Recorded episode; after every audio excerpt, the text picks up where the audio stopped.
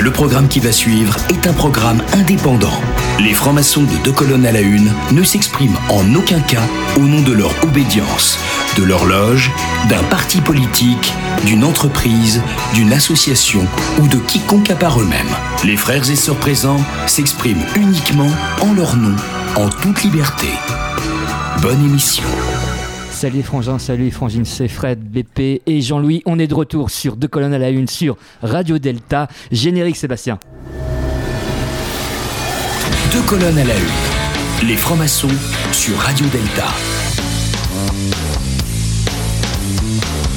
Bonsoir BP en direct. Nous sommes très heureux enfin d'être en présentiel après avoir zoomé comme des malades pendant la période du Covid. Euh, on, nous sommes un peu rouillés quand même, euh, et puis euh, nos cheveux n'ont pas poussé, ils sont plutôt tombés. sauf toi, Jean-Louis, qui est toujours magnifique. Donc Jean-Louis Bischoff Campoina, notre philosophe préféré. Fred, c'était quoi aujourd'hui? Ce que tu veux. Avec surtout Sébastien de retour aux manettes. Donc Sébastien Jouel, le meilleur réalisateur du PAF maçonnique. C'est de la magie, monsieur. Voilà, et aujourd'hui, nous avons le plaisir de recevoir Romain Décoré. Bonsoir. Qui a écrit Bouddhisme et rock aux éditions Le Murmure. Alors, c'est une nouvelle maison d'édition qui est, qui est à Dijon, si j'ai bien compris, et qui euh, sort euh, des livres, puisqu'il y a aussi sur la boîte euh, allemande. et il y a aussi sur les clowns. enfin, c'est assez original. Et là, on a eu aujourd'hui Bouddhisme et rock qui est un livre très très intéressant et, qui va peut-être clore notre saison sur rock et spiritualité. On est en plein dedans avec le bouddhisme, euh, donc la spiritualité et le rock. Alors Romain, tu es musicien, tu es écrivain. Euh, présente-toi parce que j'ai eu du mal à suivre un peu. Absolument, je suis euh, bassiste d'un groupe qui s'appelle les Lone Rangers et je suis également journaliste j'ai fait des interviews importantes pour Guitarist Magazine, euh, comme euh, Eric Clapton, Jimmy Page, euh, plus récemment Pete Townshend, pour le retour des Who. Et j'ai également écrit des livres, dont un sur la vie du batteur de Vince Taylor, qui est Bobby Clark. Donc j'ai là avec moi ce soir le batteur de mon groupe qui a longtemps joué avec Vince Taylor lui-même. Ah oui, quand même, hein, félicitations. Eh oui. Donc euh, c'est Gérald, Gérald Colombre. Mais il a un faux air quand même de Ramon. J'ai tout de suite pensé au Ramon. C'est la coupe de cheveux. À Johnny Ramon. Ouais, ouais, ouais, ouais, ouais, ouais. Donc, euh, bah, on va leur rendre un hommage puisqu'ils sont tous disparus. Euh, et c'est un groupe qui a vraiment compté, je pense, pour tous ceux qui ont été initiés par le punk à la musique rock. Et je crois que tu as démarré d'ailleurs par le punk, puisque tu l'écris d'ailleurs dans Buddhism Rock. Tu as été bassiste dans un groupe punk. Aussi, mais j'ai démarré bien avant ça. J'ai démarré en fait en 1960. Ah oui Alors comment tu es arrivé au punk? Euh, Je suis rentré d'Angleterre euh, en 1960, fin de 1974 et j'avais vu euh, Iggy Pop sur scène, j'avais vu le Clash et même les Sex Pistols. Et je suis arrivé à Paris, c'était en plein dans, le, dans la vague punk de l'époque et j'ai commencé à jouer avec divers musiciens. Et j'ai même fondé mon propre groupe qui s'appelait Les Électrodes. Bien, ben, on va écouter un petit extrait euh, musical. On va commencer par. Euh, alors, tu l'as choisi. Alors, c'est Flying Saucer.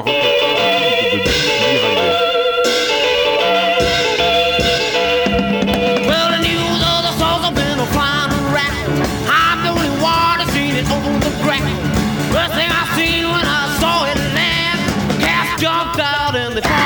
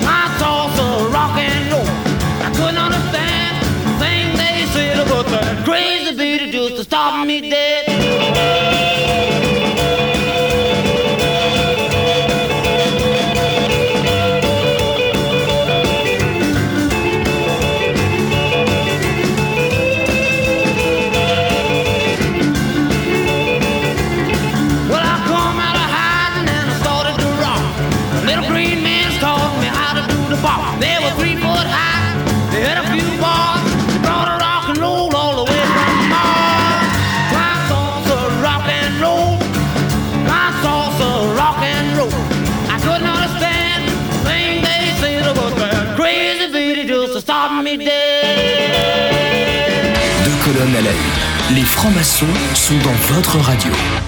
Eh bien, vous êtes de retour sur deux colonnes à la une et aujourd'hui, nous avons le plaisir d'être reçus au Café Le Poinçon, hein, qui se trouve Port d'Orléans. Donc, un grand merci à Fabrice Martinez. Et donc, nous retournons donc avec notre invité, hein, donc euh, euh, Romain, donc euh, Décoré. décoré. Alors, première chose pour attaquer hein, ce, ce petit ouvrage, donc qui se lit assez facilement. Donc, c'est vraiment un, plaisir, je dirais, de, de le dire.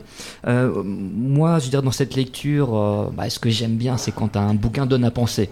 Ça vraiment incite à la réflexion. Et tout de suite, ce qui m'est venu en tête, c'est de comprendre que finalement, il y a eu une orientalisation du rock euh, qui avait vraiment un impact important euh, du bouddhisme euh, sur les pionniers du rock. Et c'est ça qu'on découvre. On découvre vraiment des pépites. hein. Déjà, on, re- on découvre, c'est vrai qu'on le sait très peu, euh, le rapport d'Elvis avec euh, la spiritualité orientale. Ça, c'est un scoop dans le livre, je trouve, parce que fascinant franchement, de- euh, on le savait pas. Moi, j'en étais resté à une vague photo du King en kimono de karaté et je pensais que c'était quelque chose de, euh, voilà, d'assez superficiel. Et en fait, on découvre derrière qu'il y a euh, véritablement un- une passion euh, pour la spiritualité Il y a vraiment une aspiration même. Euh, le King lui-même a à un moment donné envie de devenir moine. Alors, première question euh, que j'ai envie de poser finalement, mais comment vous est venue cette idée de, de- rapport en tout cas entre le bouddhisme et le rock? Euh, c'est assez évident dans le sens où euh, le, bouddhisme euh, s'est développé en Occident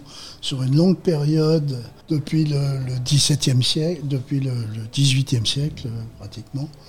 Ça a fini par atteindre la musique populaire américaine, entre autres avec Elvis, comme tu l'as dit. Beaucoup de gens ne, le pensent pas, mais euh, qui était très sincère dans son, dans, son désir de, de- de devenir euh, un maître du yoga. Il s'est vite rendu compte, évidemment, qu'il fallait y passer toute sa vie et que c'était donc pas tellement possible. Et en plus, son manager, le, le méchant colonel Parker, l'a totalement empêché de, continuer dans cette voie. C'est pour ça qu'Elvis a choisi ensuite le karaté, qui est en fait une, déclinaison euh, du, bouddhisme, euh, une déclinaison plus physique. Ça a été très difficile pour Elvis euh, d'être... on ne peut pas contrarier un musicien, il devient généralement morbide à cause de ça. Il y a, d'autres exemples. hein.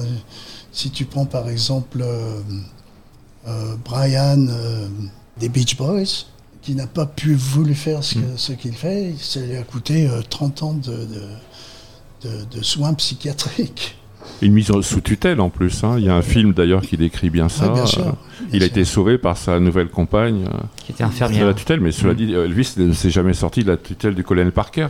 Non. Alors le colonel Parker, tu le dis justement, il est méfiant parce que lui, il, a- il, il s'est hissé dans le monde du cirque, donc il a eu affaire aux fakirs, aux, aux fakirs indiens, tout ça. Donc en fait, il est très méfiant, lui, par rapport à tout ce qui est euh, yoga, bouddhisme. et il le voit, lui, de- autrement qu'Elvis.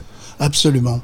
Il était euh, totalement opposé à l'idée de- d'Elvis et il s'est moqué d'Elvis au point de, de lui dire Ok, tu vas pouvoir faire une chanson où tu parles de ce que tu aimes, c'est-à-dire du yoga.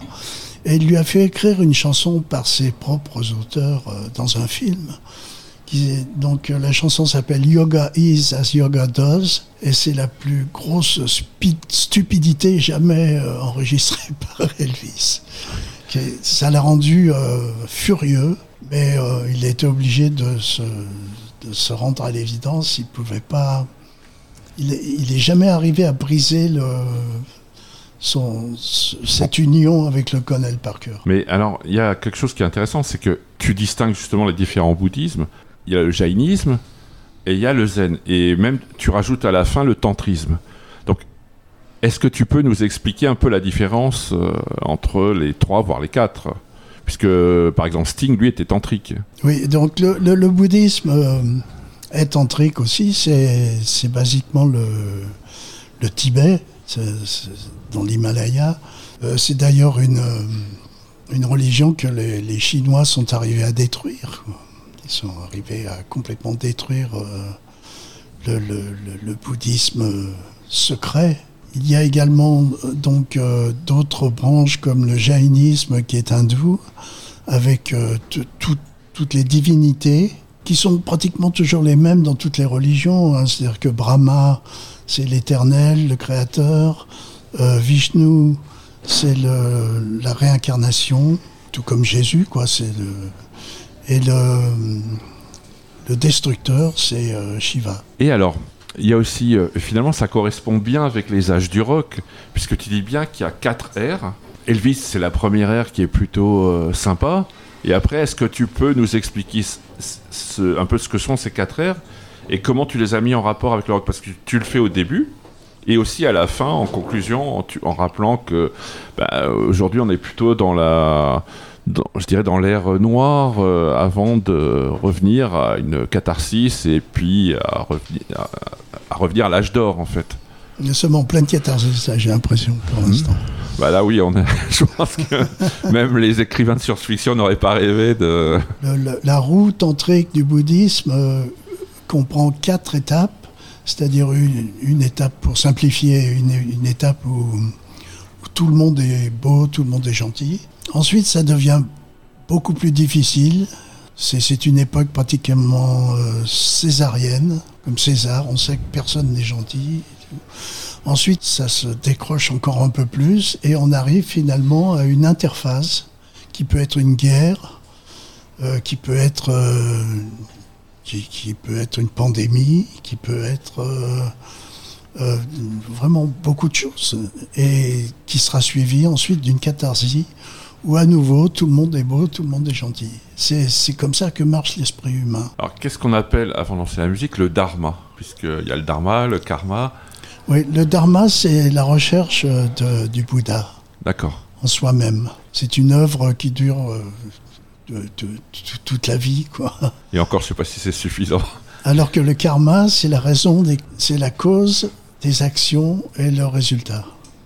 Il faut arriver à, à distinguer euh, ce qu'on veut faire pour la suite, prendre une décision en, en fonction de cela. Alors, pas besoin de s'envoler pour Mars pour ça, puisque nous sommes sur Terre. On va, on va, on va écouter Gene Vincent Flying to Mars. Oui, je dois dire, je, je- je oui. voulais euh, dire que j'ai choisi euh, Billy Riley Oui, justement. euh, Je voulais, dans Flying Saucers Rock'n'Roll parce que c'est une chanson de 1957 qui, euh, qui parle de- des, des petits hommes verts, des soucoupes volantes. Et en 1957, c'était pas très évident de faire euh, quelque chose comme ça. D'ailleurs, tu l'évoques dans ton livre. euh, Oui. Oui. Et il faut dire que, aussi que c'était une des chansons préférées de- d'Allen Ginsberg et de Bob Dylan. Avant ou après The Hall pour Allen Ginsberg Parce que- Après. après, oui, parce que. euh, I spaceship to Mars and then I'll hug you and squeeze you as we fly through the stars. But when I think of those light years we'll spend alone, zooming through the atmosphere from zone to zone, well I tell you, honey, life can be sunny 'cause you're mine. I wanna get you on a spaceship to Mars and then I'll hug you and squeeze you on star to star. Sorry, my.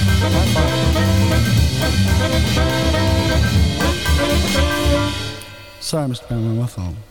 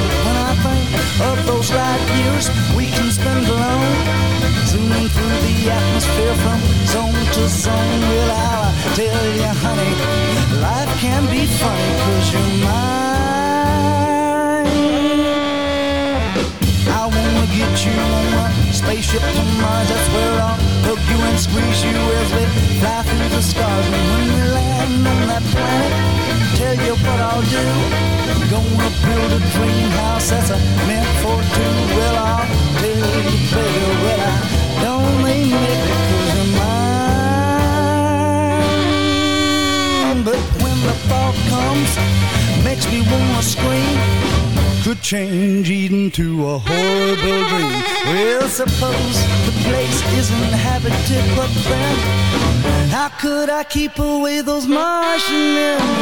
Well, I wanna get you on spaceship to Mars. That's where I'll hug you and squeeze you as we fly through the stars. But when I think of those screaming, dreaming Martian guys. Looking at you, honey, with those funny eyes. Well, I love you so. We better not go.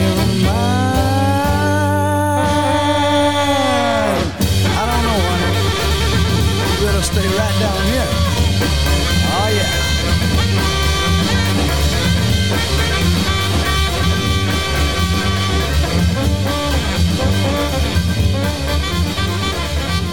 Retrouvez Deux colonnes à la une en podcast sur deltaradio.fr. Deux colonnes à la une, alors ce soir on s'amuse, ça parle de boulisme, ça parle de rock, donc avec notre invité Romain Décoré, euh, BP, moi-même et Jean-Louis. Alors euh, peut-être qu'on va pouvoir aussi aborder euh, un peu de philosophie, un peu de franc-maçonnerie aussi, parce que euh, voilà, dans ce que Romain décrit hein, dans son bouquin, et il a des petits passages qui expliquent. C'est jamais évident de, de parler de bouddhisme, et euh, de manière très simple, il dit, bah, en gros, le- il parle des quatre nobles vérités du bouddhisme, hein, prendre conscience de la souffrance, rechercher l'origine de la souffrance, amener la cessation de la souffrance, trouver la voie des huit sentiers qui conduisent à la libération, l'opinion juste, la juste résolution, la justesse du discours, la conduite juste, le mode de vie juste, le juste effort, la pensée juste et la justesse de la méditation. Ça sonne quand même très maçonnique, je sais pas ce que tu en penses Oui, Jean-Louis. Juste. Ouais, alors justement à propos de, de maçonnerie, je voudrais un peu réunir euh, ce qui était par. Pourquoi? Parce que là, euh, euh, les mots là, moi, qui me sont venus à l'idée, là, depuis tout à l'heure, j'ai entendu rock, punk, jaïnisme et bouddhisme. Bah, je vais essayer de faire un bouquet avec ces quatre mots. En régime rock, quand on parle de religieux, il y a du religieux explicite et du religieux implicite. Le religieux explicite, c'est par exemple la relation euh, Harrison, euh, Shankar, euh, Harrison, euh, euh, euh, sagesse orientale. Ça, c'est de l'évidence. Mais ce qui est encore plus intéressant, c'est ce qui est masqué. C'est ce qui avance euh, masqué. Et par exemple, euh, il a été question de jaïnisme. Ben, il faut savoir que le, jaïnisme s'est distribué dans un lieu très étonnant en régime rock, puisqu'il s'est distribué dans, le- dans, dans, le lieu hardcore. Déjà, quel est le lien entre... euh, c'est déjà étonnant de faire un lien entre les sagesses orientales et le hardcore. Parce que c'est quoi le hardcore? À l'origine, euh, le hardcore, ce sont des films de cul. Et pourquoi un mouvement musical d'obédience rock s'est-il approprié le mot hardcore Et pourquoi et comment il est arrivé euh, au bouddhisme et aux sagesses orientales? Ça me semble assez intéressant. Alors déjà, euh, euh, le hardcore, c'est quoi? C'est quoi le lien entre le, cinéma porno et le registre musical? Les mecs du hardcore, hein, qui sont des descendants du Misfits, et dont le, premier titre hardcore, c'est I Hate the Rich, les mecs de San Diego avec le, de Deals. Les, les Deals, ils montrent tout, ils veulent tout montrer.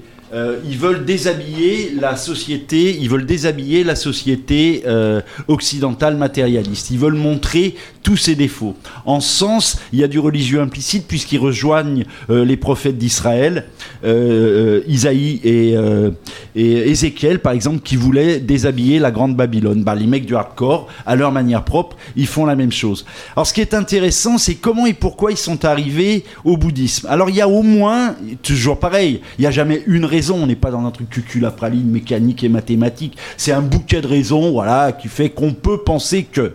Alors la première des choses, il faut savoir que euh, le hardcore new-yorkais, il est né à, à- Lower East Side. Et à Lower East Side, il y a un mec particulier qui s'est installé là-bas, c'était le fondateur de la secte Hare Krishna. C'est pour ça que tu trouveras chez les mecs de Youth of Today, par exemple, ou de Agnostic Front, les euh, attirails symboliques de Krishna.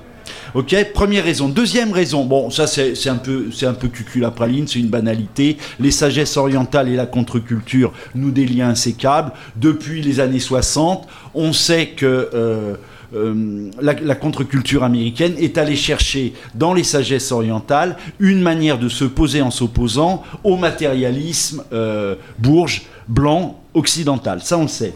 Mais euh, ce qui est intéressant, c'est que dans le mouvement hardcore, il y a eu une, euh, une extrémisation. Je dis pas une radicalisation, parce que radicalisation, contrairement à ce que racontent les médias, c'est une belle chose, racine un radicaré. Ce qui est pas beau, c'est l'extrémisation. Euh, En fait, les médias, quand tu parles de radicalisation, ils parlent d'extrémisation.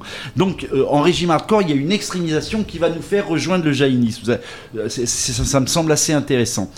C'est-à-dire que il y a un groupe qui, euh, Minor Threat, la menace mineure, qui va sortir un, album qui s'appelle, euh, qui va, euh, qui contient euh, euh, une chanson qui s'appelle Straight Edge, la ligne stricte. Hein, ça a donné. euh, tu te rappelles les mecs euh, des SO euh, des années 80, ils étaient secs, ils avaient S croix E derrière Straight Edge. Oui, mais alors le punk hardcore, il est, il est straight edge, justement. Alors le vegan, pas tous, pas tous, euh, enfin, pas tous, pas tous. collaboratif, euh, Voilà. euh, vegan. Voilà. euh, Alors voilà. Plus de sexe aussi, plus de sexe Alors, aussi. plus de sexe. Bah voilà, dans Straight Edge, il y a no sexe, no alcool. No drogue. euh, no drogue. Et en gros, il y, a un- il y a un rejet de la, de la société matérialiste. Or, le Minor Threat, quand ils, quand ils balancent ça, ils veulent pas être. Ils cherchent pas à être des porte-parole de quoi que ce soit, parce qu'en fait, la chanson est cucul à praline, faut pas rêver. Hein, elle, fait, bon, c'est elle fait une 30, ou, enfin, très, très rapide. Sauf que tu as plein de mômes qui vont s'approprier ça, et, il va avoir effectivement un lien. On va pouvoir créer un lien entre euh, la straight edge et le bouddhisme. Alors comme euh, euh, l'appropriation occidentale du bouddhisme, c'est rarement éruditionnel. hein. C'est rarement éruditionnel. Ils font pas une herméneutique, une exégèse de type talmudique. Non, ils prennent, ils, se bricolent à la carte des, religions. Bon, voilà, ça, la réincarnation, ça m'intéresse. Bon, je vais prendre un peu de ça. Bon. Et il va avoir des groupes de New York, des mecs comme euh, Today, de Shelter, qui vont se radicaliser de plus en plus, enfin s'extrémiser de plus en plus. Et Youth Today, ils vont donner naissance à un mouvement qui va s'appeler la hardline, qui est l'extrémisation en fait du straight edge. Ok? Et alors dans la hardline, en fait, on va retrouver tous euh, les préceptes du jaïnisme. C'est-à-dire que les mecs, ils vont plus rien bouffer, mais plus rien, parce qu'ils vont, ils- comme ils vont, ils ont, ils ont fait une interprétation littéraliste du jaïnisme. Et on dit il faut pas tuer les êtres vivants. Ok, donc tu tues pas les êtres vivants, tu tu tu tu, tu, tu tues rien, ni les mouches. Tu mais Tu manges les cadavres? Ah bah tu, tu bouffes tu bouffes plus rien quoi en gros. Alors euh, et ce qui est intéressant c'est que donc ça va donner il va avoir tous les préceptes du jaïnisme qui est en fait un, un bouddhisme surdéterminé en, en gros. C'est le jaïnisme s'est créé 323 euh, c'est-à-dire à peu près deux ou trois siècles après le, après le bouddhisme, c'est une radicalisation de certains aspects.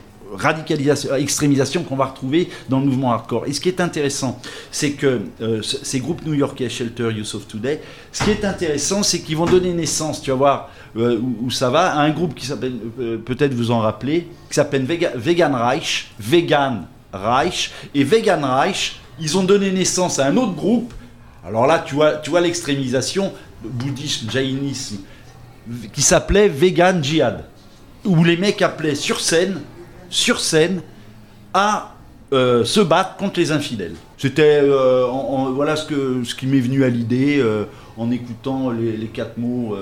donc j'ai essayé de dresser une table maçonnique en réunissant ce qui n'était pas rock, punk, jaïnisme et bouddhisme. Oh. Voilà. On sent le philosophe des religions quand même. Bah oui, oui, oui.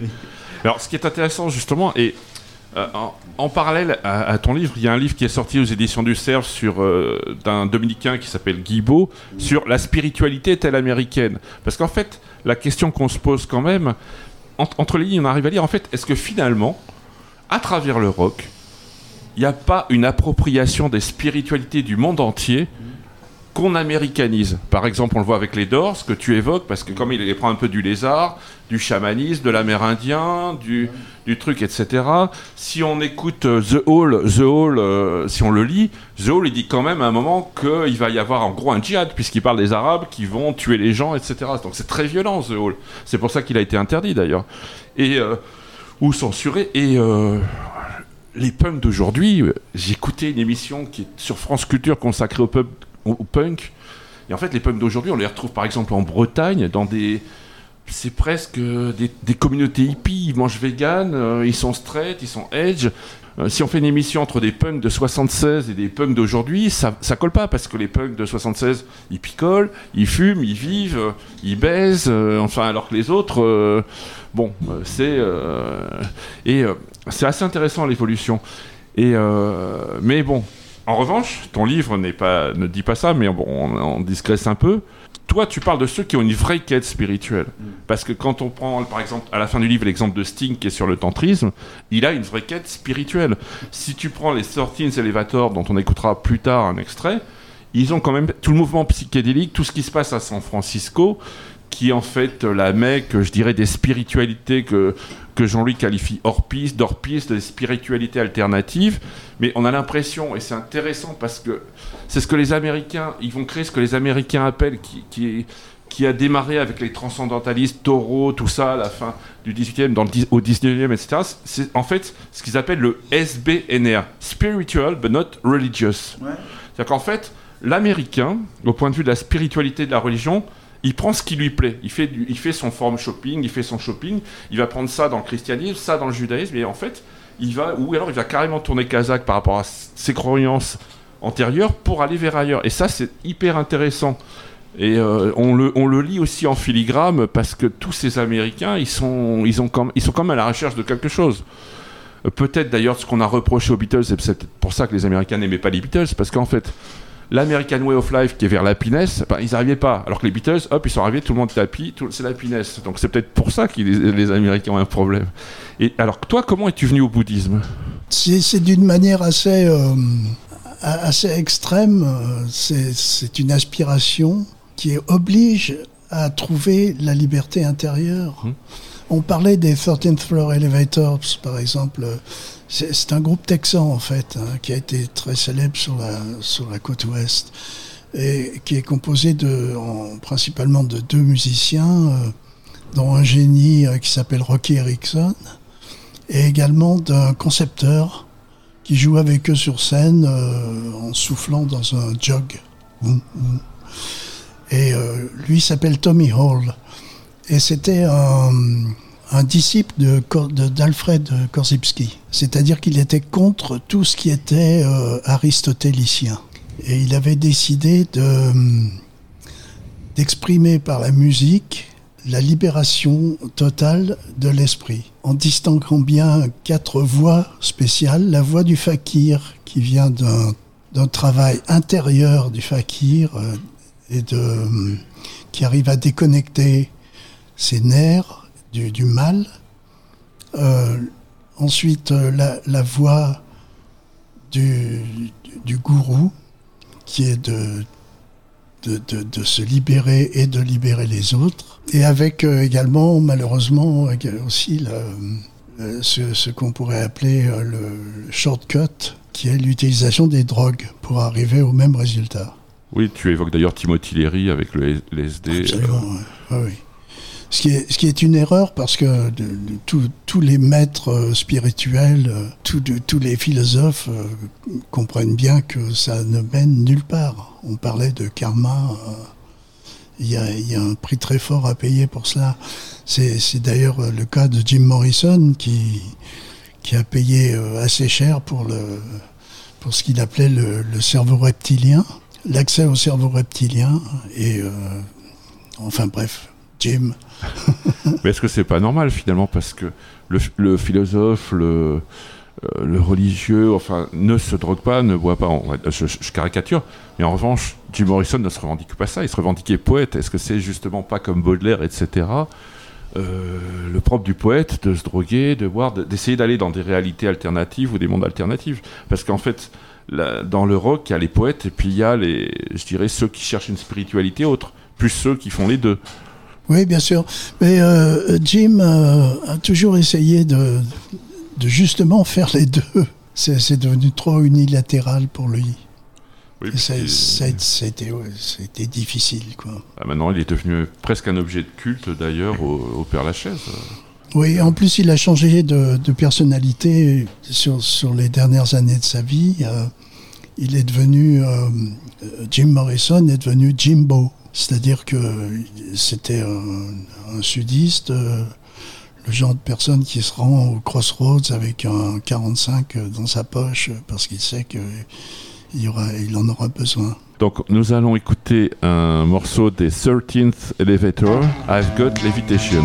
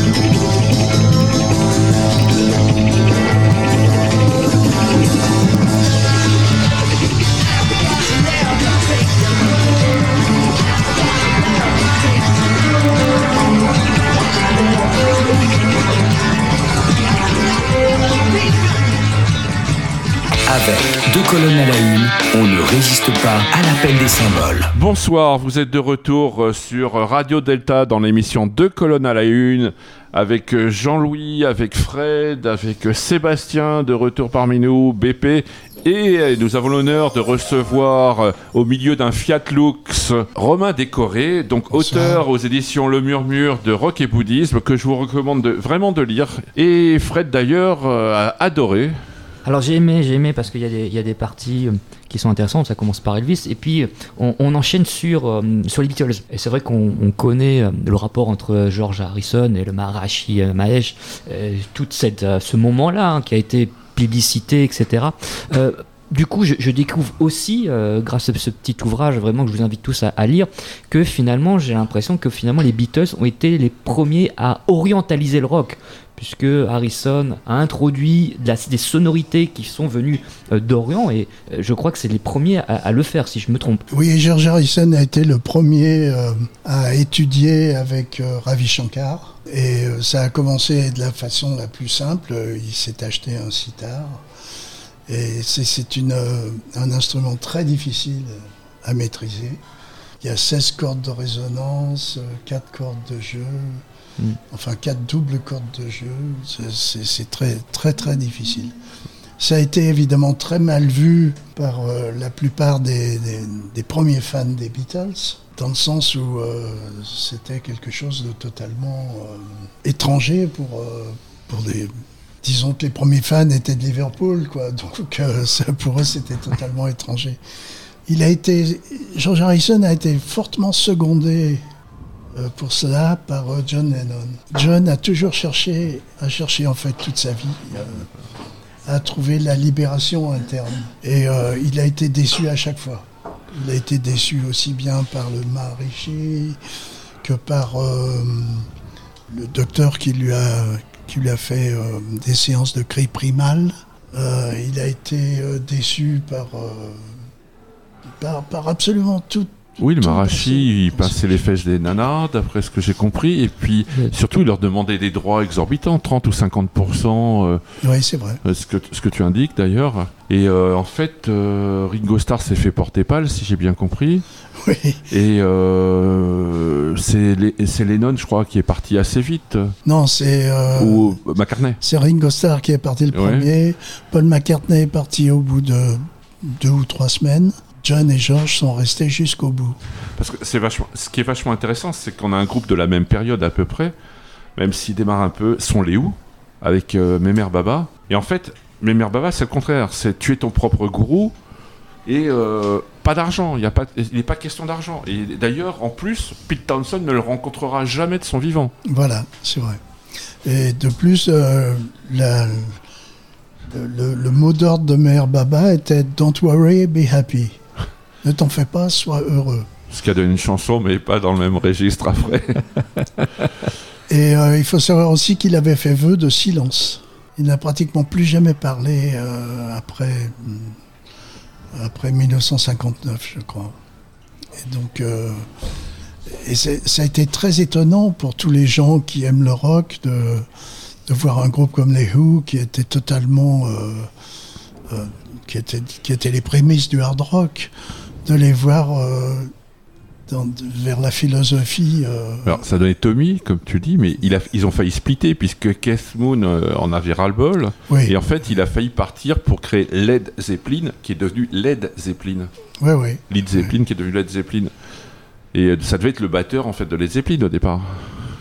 Non, ça, Non ça a commencé par une jam euh, entre eux Ouais. et ils ont enregistré avec, euh, avec Jeff Beck un morceau qui s'appelle Beck's Bolero, Hmm.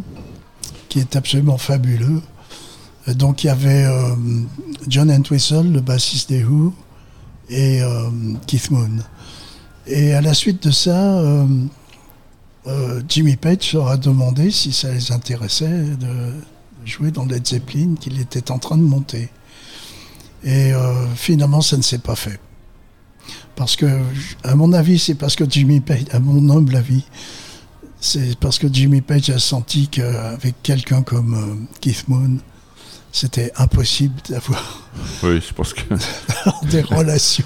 Cela dit, euh, John Bonham, il avait une bonne descente et c'était un gros consommateur aussi. Bah, D'ailleurs, il, il était super pote avec Keith Moon. Oui, mais avec, euh, avec un musicien, ça va. Avec deux, euh, bonjour les dégâts. C'est sûr que Julian Sweet Twistle, c'est un faux calme en plus, parce qu'il donnait bien. D'ailleurs, il en est mort en pleine tournée. Et Pete Townsend lui en voulait un peu d'ailleurs, puisqu'ils ont fait, en fait, il était ruiné, donc ils ont fait leur dernier, ils sont reformés, ils ont fait leur tournée pour euh, venir à son aide, et en fait, il a eu la bonne idée de mourir au bout de la troisième date, Ouais, à Las Vegas. ouais. avec, je crois, deux, deux nanas en plus avec lui, je crois, Mhm. si j'ai bonne mémoire. Bah, les légendes du rock. Jean-Louis. Non, euh, en, en- en écoutant, là j'avais en tête ceci, je me disais que le rock c'est quand même un haut lieu de la spiritualité sauvage, c'est-à-dire c'est un haut lieu d'une spiritualité qui se passe des gestionnaires officiels du sacré, hein, curé, rabbin, euh, voilà. Et ce pour le pire et le meilleur. Pour le pire et le meilleur.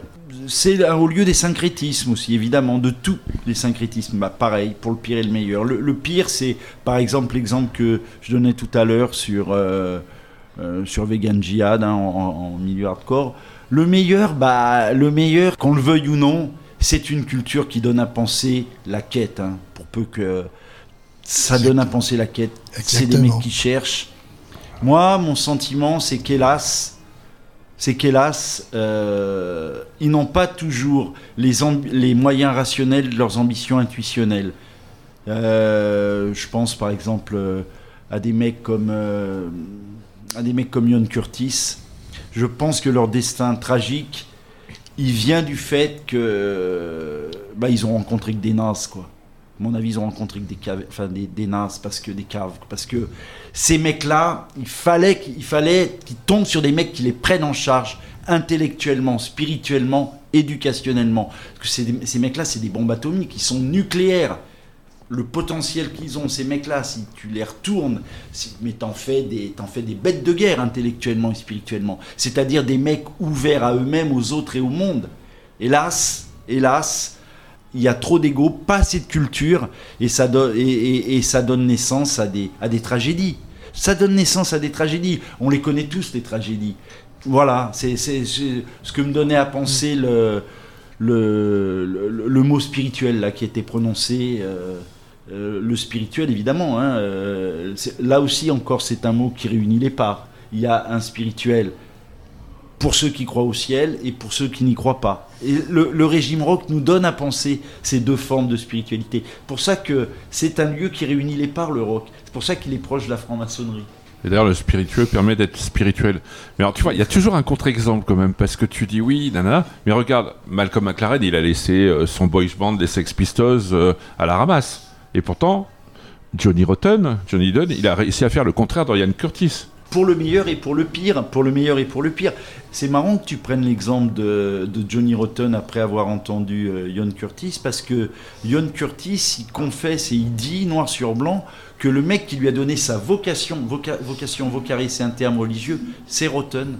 Hein, c'est après avoir vu un concert de Rotten que bah, qu'il a décidé de former euh, tout ce qu'on sait, quoi. Donc, euh, il y a des appels hein, en régime rock. Tu te rappelles, on avait reçu euh, Burgala. Moi, j'aime bien, ce, euh, qu'il disait. Il disait euh, ce qui est intéressant, c'est euh, dans le milieu, c'est les gens qui reconnaissent et assument absolument leurs influences. Qui disent oui, bah voilà, j'ai écouté évidemment des choses différentes, mais j'ai écouté ceci, cela. Et dans les jeunes groupes, quand tu les vois en interview, ils disent ah bah non, j'ai jamais écouté ça. Mais bien sûr que as écouté ça. Et, ça, cette, euh, il y a un manque d'humilité qui rejoint le manque de culture, le manque d'outils. Et ce manque d'humilité, ce manque de culture, ce manque d'outils de discernement, d'outils de discernement, c'est ça qui conduit à des tragédies. Voilà, je pensais à ça. Puis il y a l'insolence de la jeunesse, hein, quand ton fils de 13 ans te dit Regarde, j'ai découvert un super groupe, tu connais? Ça s'appelle Led Zeppelin. Mais alors, justement, c'est ça qui est intéressant dans ton livre, c'est qu'on sent qu'il y a une quête et, et tu revendiques tes influences en plus. Oui. Et en, en- en le lisant, j'ai quand même pensé aussi à, à ce qu'écrivait euh, Paco Mtielman sur les Beatles, en fait, la gnose, etc. C'est quand même aussi, tu vois, c'est quand même une, une- tu as une approche très gnostique, en fait. Tu, tu veux, tu vas vers la connaissance. Marrant parce que Et euh, c'est- ce qui est intéressant, c'est que quand tu lis, par exemple, euh, Simone Perrément euh, sur euh, le gnosticisme, aux éditions du Cerf toujours, ou le, le livre de, de, de- de Drake qui est paru aux belles lettres sur les, les gnostiques, qui, qui a un aspect plus ritualiste, ou si tu lis pas comme tellement La victoire des 100 rois, ce qui est intéressant, Victoire des 100 rois d'ailleurs qui est intéressant, puisqu'il commence son premier chapitre, c'est Jésus est un raté. Mais pourquoi? Il dit j'aime Jésus, mais le problème c'est que tout ce qu'il a dit n'a jamais été appliqué par l'Église, etc. Qui a toujours appliqué le contraire de ce qu'il a dit. Il, il parle d'amour, il parle de choses comme ça, et non, euh, l'Église n'est pas dans l'amour. Euh, bon. Cela dit, ça rejoint, euh, ça rejoint ce, ce qu'on écoutait, les 13th Floor Elevator, dont je disais qu'ils étaient non aristotéliciens, dans le sens euh, où ils avaient décidé, non pas en raison d'Aristote lui-même, mais en raison de l'application des, lois d'Aristote par Thomas d'Aquin, qui a été en fait euh, à la base de l'Inquisition et qui a fini par être un obstacle à la connaissance. Et c'est quand même très fort de la part de, de jeunes punks euh, texans en 1965 d'enregistrer quelque chose comme ça. Sûr, bah, J'invite d'ailleurs à écouter la compilation Nuggets sur le garage band euh, qui précède le punk. hein, on dit que ça a influencé d'ailleurs le punk. euh. On va d'ailleurs écouter, cela dit, quelque chose de moins punk. On va écouter euh, Across the Universe euh, des Beatles, qui euh, est une très belle chanson. Et j'adore leur dernier album. En fait, en plus sur ce toit, c'est les Beatles vraiment qui s'en vont en s'élevant. Des invités, des chroniqueurs et de la musique, c'est deux colonnes à la une, l'émission des francs-maçons à la radio.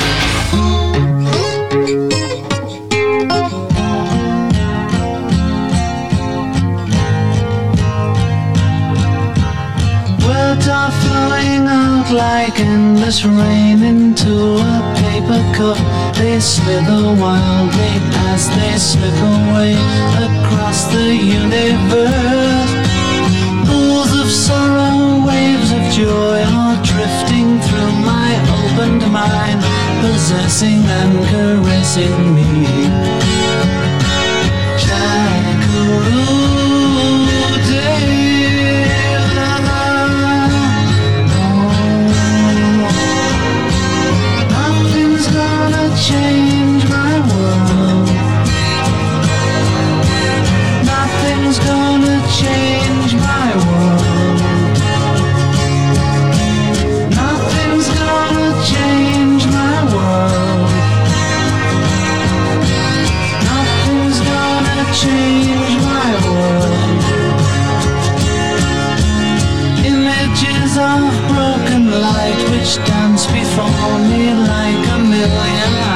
They call me on and on across the universe. Floats me under like a restless wind inside a letterbox. They tumble blindly as they make their way across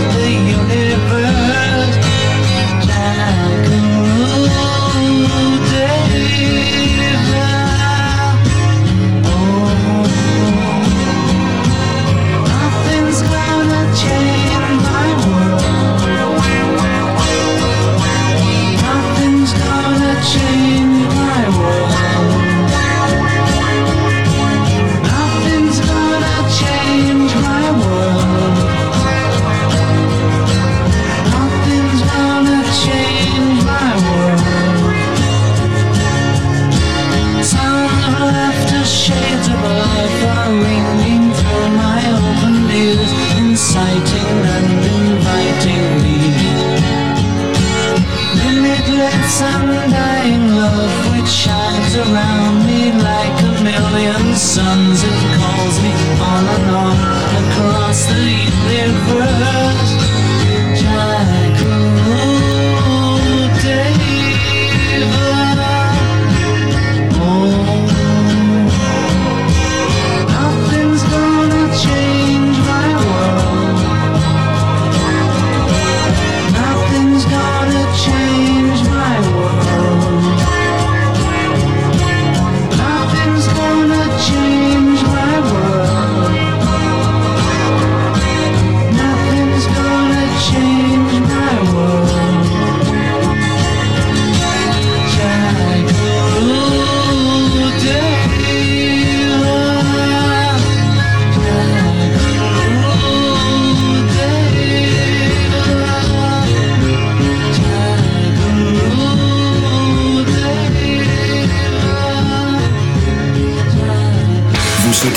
Avec l'émission, en général, ou un membre de l'équipe en particulier Rendez-vous sur la rubrique Nous contacter sur deltaradio.fr. De retour sur Radio Delta dans l'émission Deux colonnes à la une avec Fred, Sébastien, Jean-Louis, votre serviteur et notre invité Romain Décoré.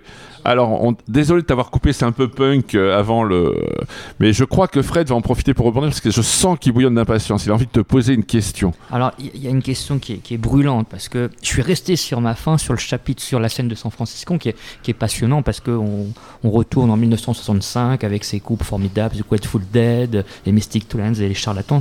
Et à un moment donné, effectivement, tu évoques donc le, le Family euh, Dog, hein, ce, ce groupe euh, extraordinaire d'organisateurs de concerts dans un- une époque où, euh, il n'était pas évident de pouvoir justement réunir certaines conditions pour les concerts. Et il y a un, premier, un premier concert, et c'est Tribute to Doctor Strange. Alors j'adore les Marvel, et je suis assez sur ma fin parce que euh, il se trouve que dans le, dans le, dans le, dans le Marvel, dans ce comics-là, euh, le Doctor Strange, effectivement, obtient ses pouvoirs dans l'Himalaya, et donc il y a, y a aussi c'est un comics qui tourne véritablement autour euh, du bouddhisme. Et c'est vrai que tu n'en parles pas. Du coup je pensais que tu faisais un, lien que tu expliquais le lien justement euh, entre le, Family Dog et ce, ce, comics. Euh, est-ce que finalement il y avait- quelque chose? Parce que j'imagine que c'était pas un hasard. En fait, le, lien est fait, par, une, émission de radio qui s'est appelée Tribute to Doctor Strange. Ça a été repris par Family Dog pour en faire un concert qui est resté mémorable dans les, dans- en Californie. Euh, on en parle encore, la preuve. Et euh, donc, euh, Doctor Strange et la bague d'Agamotto, Ça, euh, c'est- quelque chose qui, était, qui attirait les kids. C'est la raison principale pour laquelle ils, ils ont réussi à commencer la scène de San Francisco tout simplement en permettant aux, aux gosses de danser Ouais, en même temps que- qu'écouter, ce qui était interdit avant. C'est ça, c'est donc c'est un bond en avant hein, culturellement. Euh, De la même façon, tu enchaînes ensuite avec la, la scène de, de Los Angeles. euh, Et là, effectivement, là, on. Oui, mais Que de- tu qualifies autre- de plastique d'ailleurs. D'un autre, d'un autre côté, euh, il y a le, il y a le- l'échec de la scène de San Francisco qui est, qui après 1967 est devenu euh, une, une véritable, un véritable piège géant pour les, pour les gamins. Et c'est vrai que Los Angeles, beaucoup plus plastique que cela. euh, Donc il y avait quelque chose de Au beaucoup départ. plus proche finalement de ce qu'on pouvait expérimenter de l'Orient. voilà, mais c'est c'est une expérience qui a raté, Mm. dans un sens. Mais alors, est-ce que c'est pas lié au fait que justement, avec les Doors, on voit apparaître quelque chose de nouveau? C'est un groupe composé de gens qui font des études. Et tu le dis d'ailleurs, ils ont- ils font des études de cinéma, ils montent des films. Euh, tout le monde se rappelle de la scène mythique avec euh, Raymond Zarek et puis Jim Morrison, qui est bien traduite dans le film consacré aux Doors, où ils sont sur la plage, ils voient la belle jeune fille qui va se baigner, puis c'est là où ils vont décider de faire le groupe, où Jim Morrison d'ailleurs faisait une prophétie, je vais mourir jeune, euh, etc. Et, euh, et, da- et- et tu le dis d'ailleurs dans ton livre, c'est que dans San Francisco, en fait, tu, tu le cites, c'est Ferlighetti, qui est quand même le libraire mythique de San Francisco. Et euh, je sais même pas s'il est. Je, je- je suis même pas sûr qu'il soit encore mort. Je, crois- je crois qu'il est, il est plus que 100. Il a 104 C- ans. City. Lights euh, existe toujours, en Ouais, tout ouais, cas. ouais. Il est pas mort et d'ailleurs son, journal est- est sorti. Je vous invite à lire parce que effectivement il se réfère à- notamment à cette scène. Son journal est sorti il y a 5-6 ans. euh. La, la librairie Hein existe toujours. euh, J'y suis passé il y a une dizaine d'années. Ouais. Et alors elle est, elle est Euh, comment? ça, ça rappelle un peu euh, Shakespeare, euh, la librairie Shakespeare à Paris. Pas, pas à l'heure actuelle, parce que là, ça fait un peu musée, la librairie Shakespeare. J'étais un peu surpris. Mais bon, il faut quand même soutenir les librairies. Et c'est quand même l'une des grandes librairies d'ouvrages anglo-saxons à Paris. Oui, et City Lights c'est une grande librairie dans le sens où ils peuvent euh, obtenir tout, absolument tout. Il n'y a pas de, il y a, il y a- il y a pas d'interdiction. Et Jean-Louis, euh, Oui, je moi, sens j'avais que deux tu, questions. que Euh, tu trépilles. J'avais deux questions.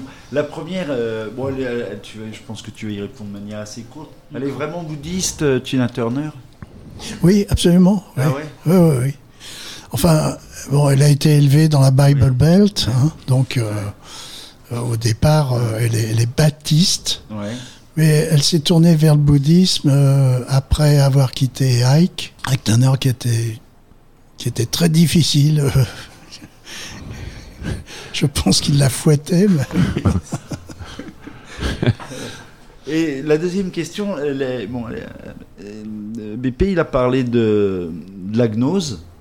Toi, tu sais quoi ton rapport à la gnose? T'en as un euh, Parce que toi, ton interprétation, c'est que son, son ouvrage est gnostique, c'est ça? Il y a Alors, il est bouddhiste, Ouais. mais c'est c'est ce qui est dit dans l'ouvrage. Hmm. Et c'est ce qui en fait la force, comme, comme beaucoup d'ouvrages. C'est-à-dire qu'en fait, euh, tout est lié. Il y a pas, on Oui, parle du bouddhisme, mais il faut voir à côté. C'est Ouais. que tout, il c'est- il y a une transversalité qui ne qu'on voit. Et en fait, quand tu parles de la connaissance, on veut connaître, on, on va vers la connaissance. Voilà. Dans la quête, il y a une connaissance. Ça, c'est très gnostique. Alors, C'est la connaissance, mais euh, je, je reste persuadé qu'il faut rester, euh, il- il faut rester dans la, la réalité, voir la réalité des choses, et ne, ne pas se laisser prendre à 100% par, euh, par, euh, par, tout- tout- toutes les, les thèses possibles. Donc c'est très William Blake en fait. Il faut voir toutes choses telles qu'elles. Il faut ouvrir les portes de la perception pour voir les choses telles qu'elles sont en vérité. Voilà, oui, c'est vrai, C'est un peu ça. c'est vrai. Bon, et on peut aussi laisser euh, le chaos en soi pour que l'étoile naisse. hein. C'est ce Mhm. que c'était la phrase préférée de Nietzsche de, Mhm. de Jim Morrison. Enfin, je l'ai pas cité euh, littéralement, mais je pense que Fred, en revanche, il la connaît par cœur. Il faut porter euh, beaucoup de chaos en soi pour donner euh, naissance à une étoile qui danse. Oui, non, mais- Ouais, merci Fred, je ne suis jamais déçu. C'est un vrai jukebox des citations. fait que, ouais. Ah, bah, euh, on va pas dire hein, jusqu'à Ah. quel point, mais bon. Euh, juste peut-être oui. pour terminer, parce que hum, je trouve que le, à la, la fin du bouquin, on, on se prend une, une claque. Euh, parce que tu nous fais euh, découvrir euh, finalement ce que peut être le, rock bouddhiste. Et bah, on découvre en tout cas ça a été un plaisir de découvrir Kano Yakushiji donc c'est un moine japonais donc qui fait du rock et qui donc récite des sutras donc avec un, un fond rock. C'est vraiment fabuleux. Je vous invite à, découvrir cet artiste qui est, incroyable et ça nous permet effectivement d'avoir euh, une vision euh, une vision transcendantale du rock. Et le groupe euh, tibétain donc tu parles de Namchak donc un, groupe de rock euh, tibétain donc euh, pareil c'est assez extraordinaire de, découvrir euh, justement comment en Orient on, intègre finalement le rock dans la culture bouddhiste. C'est assez extraordinaire. Ouais, le, paysage est vaste hein, parce qu'il y a aussi euh, il y a aussi des punks qui sont zen. Et donc le zen est considéré, était considéré par Jack Kerouac euh, comme une, euh, une mauvaise déclinaison du, de l'amour bouddhiste intérieur. Mais ça, ça correspond avec, avec les, les, les punks. Il y, en a, il y en a pas mal. D'ailleurs, il y a pas mal de punk zen, en fait, punk, actuellement. euh, zen et punk, euh, il y a un ouvrage de psychologie, Zen et punk. T'as déjà milité, du coup Ça s'appelle Zen et punk, en fait, oui. euh, c'est Oui. euh, le héros s'interroge, euh, en fait, après le suicide de son ami, et euh, il va vers. parce qu'il y a toute la violence du punk qui se conjugue avec le zen. Bon, alors après, le punk aujourd'hui, le punk finalement, aujourd'hui, est-ce que finalement les hippies ne sont pas des punks qui sont allés, qui ont réussi en fait?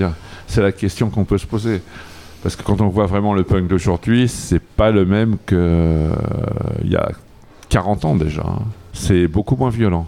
c'est différent Ah bah entre les Johnny Rotten qui détestaient les punks, aux- les hippies aux cheveux longs, Mm. aujourd'hui euh, la philosophie euh, punk est plutôt vers le hippie, avec du do-it-yourself, euh, du, c'est, enfin on, a, on arrive à un retour, euh, c'est, assez, c'est assez cyclique finalement. C'est très bouddhiste, on est dans un cycle. Musicalement aussi, euh, ce que tu dis est vrai, puisque euh, quand on prend par exemple les Ramones, la manière de jouer de Johnny Ramones, et qu'on considère euh, Weezer, le groupe Weezer, euh, qui utilise également de la distorsion, mais de la distorsion gentille. Mm. On dirait du vomi de chat. Bah, c'est peut-être là-dessus d'ailleurs qu'il faut peut-être euh, conclure euh, en se disant que est-ce que euh, il faut pas ranimer un esprit de révolte ou est-ce que c'est bouddhique d'être dans la révolte un peu? Mais je parle pas de la révolte de brûler des maisons etc je parle en fait dans la remise en question la remise en cause de soi la réflexion sur la société d'aujourd'hui Il faut méditer là-dessus. On Parce écoutait tout bien. à l'heure, on écoutait tout à l'heure euh, les Beatles, et en fait c'est une chanson de John Lennon uniquement. Hmm et qui a été en fait écrite après qu'il se soit fâché avec euh, le Maharishi. Et c'est, à mon avis le meilleur exemple d'une méditation. Si on écoute euh, les, les paroles, c'est, c'est vraiment merveilleux dans le sens où il arrive à, expliquer comment euh, on, peut agir intérieurement et alors que malgré tout, il a, toujours euh, ce- cette, euh, ce- cette cicatrice d'avoir été déçu par le Maharishi. Mais je pense qu'il s'est rendu compte qu'il avait été déçu par l'homme, mais pas par, la, par le concept. en conclusion est-ce que tu es sur un nouveau travail? Que quels sont tes projets? Alors euh, j'ai un album que je dois sortir avec euh, mon groupe, euh, les Lone Rangers, qui s'appelle qui s'appelle Vertical South. C'est un album de rock and roll et de rockabilly. Et je, je vais écrire un autre livre pour les pour les éditions du Murmure. Mais c'est c'est encore secret NASA. Quoi, Oui, oui, je, je comprends. De toute façon, les auteurs n'aiment jamais donner leur, leur thème quand c'est. C'est euh, tant que c'est pas sorti ou que c'est pas dans les tuyaux, on va dire. donc le prochain bouquin de Bopé sera rock et spiritualité Ça, c'est une vanne privée, c'est une private joke. Tu pourras la couper d'ailleurs, ça n'a aucun intérêt, Sébastien. Jean-Louis? Dans ton bouquin, il y a, il y a- la fin m'a- m'intéresse aussi beaucoup euh, puisque t'évoques, euh, tu convoques la notion de silent euh, generation. Tu, D'ailleurs, euh, et euh, c'est marrant parce que c'est une expression qui donne beaucoup à penser parce que de silent generation, en fait, ça peut faire référence à The Silent Revolution de Ronald Englehart, le sociologue et prof, euh, bouquin qui a été écrit dans les années 70, où il dit que dans les années bah, qu'on vit là actuellement, va apparaître, va- il le dit en 72-75, va apparaître Une une génération. voilà, qu'on appelle les post-matérialistes. Et l'éthique post-matérialiste, elle est très proche en réalité des sagesses orientales, et notamment du bouddhisme euh, mahayana, du, enfin, du, du grand véhicule. Et ça, ça m'intéresse parce que là, il y a un lien, euh, enfin, je sais pas, il y, a, il y a sans doute quelque chose à creuser. Et puis, euh, tu sais, dans ta dernière intervention, tu parlais de l'action intérieure. Et ce qui est très marrant, c'est que l'un des disciples entre, de, de, de Ronald Englehart, c'est Mitchell. Et Mitchell, il a créé une notion qu'on appelle les inner directed, c'est-à-dire les mecs qui sont commandés par leur intériorité. Et je me disais qu'en ouvrant le ventre de ce mot, là, silent generation, il y a beaucoup de choses à penser. Donc voilà, la conclusion aussi, elle donne à penser. Et c'est ça, au fond, qui est intéressant. Alors, euh, c'est- fort juste dans, dans le sens où la Silent Generation a suivi la génération Millennium. Et donc, la Silent Generation a maintenant le temps de commencer à s'exprimer. Et euh, on en voit les premiers, les premiers prémices, on en voit les prémices euh, dans le sens où euh, au début juin euh, de cette année, 2000 2021, le gouvernement américain a reconnu que les, les, les ovnis étaient une réalité. Ils ne, ils ne savent pas ce, que- ce que c'est, mais ils, ils ont arrêté de nier que ça existait. Donc c'est très important, c'est un début de génération. ça. D'ailleurs, euh, j'ai entendu une vanne là-dessus à propos de Bezos qui part dans l'espace, où un humoriste a dit Mais en fait, les ovnis, c'est peut-être les milliardaires des autres planètes qui viennent sur Terre. Alors, je me posais quand même une question, Romain, même s'il est l'heure de la conclusion c'est que tu ne parles pas tellement de la musique progressive et pourquoi j'y pense? Parce que Silent, ça me fait penser à un disque de Peter Gabriel, notamment. Silent Hill ou quelque chose comme ça, la colline silencieuse et euh, où il est quand même très impliqué dans les spiritualités du monde, hein, puisque c'est quand même lui qui est à l'origine du terme world music. Bon, les Américains mettent euh, Gilbert Bécaud dedans, euh, Gilbert Montagnier, c'est pour rester dans les Gilbert. Et euh, donc on peut y mettre tout ce qu'on veut, mais est-ce que est-ce que c'est volontaire? Euh, absolument pas. Si tu veux, ça, ça tient plutôt à un manque de place. Parce que parmi les groupes, bon, tu as remarqué que je suis Oui. grand fan des groupes texans américains.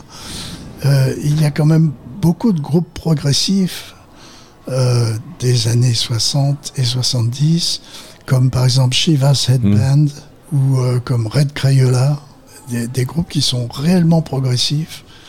Mais j'ai manqué un peu de place pour aborder le sujet jusqu'au bout.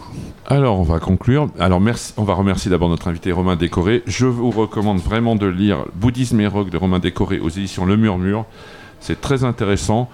Euh, je pense que tu devrais même approfondir parce qu'on on a plein de questions et c'est ça l'intérêt du livre. C'est qu'en en fait, un livre où on en sort en se posant plein de questions, en faisant des recherches, c'est un bon livre, je pense.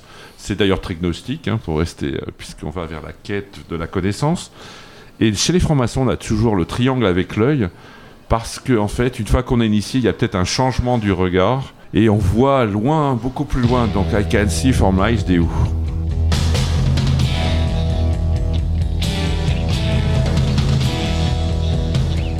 Retrouvez Deux colonnes à la une en podcast sur deltaradio.fr.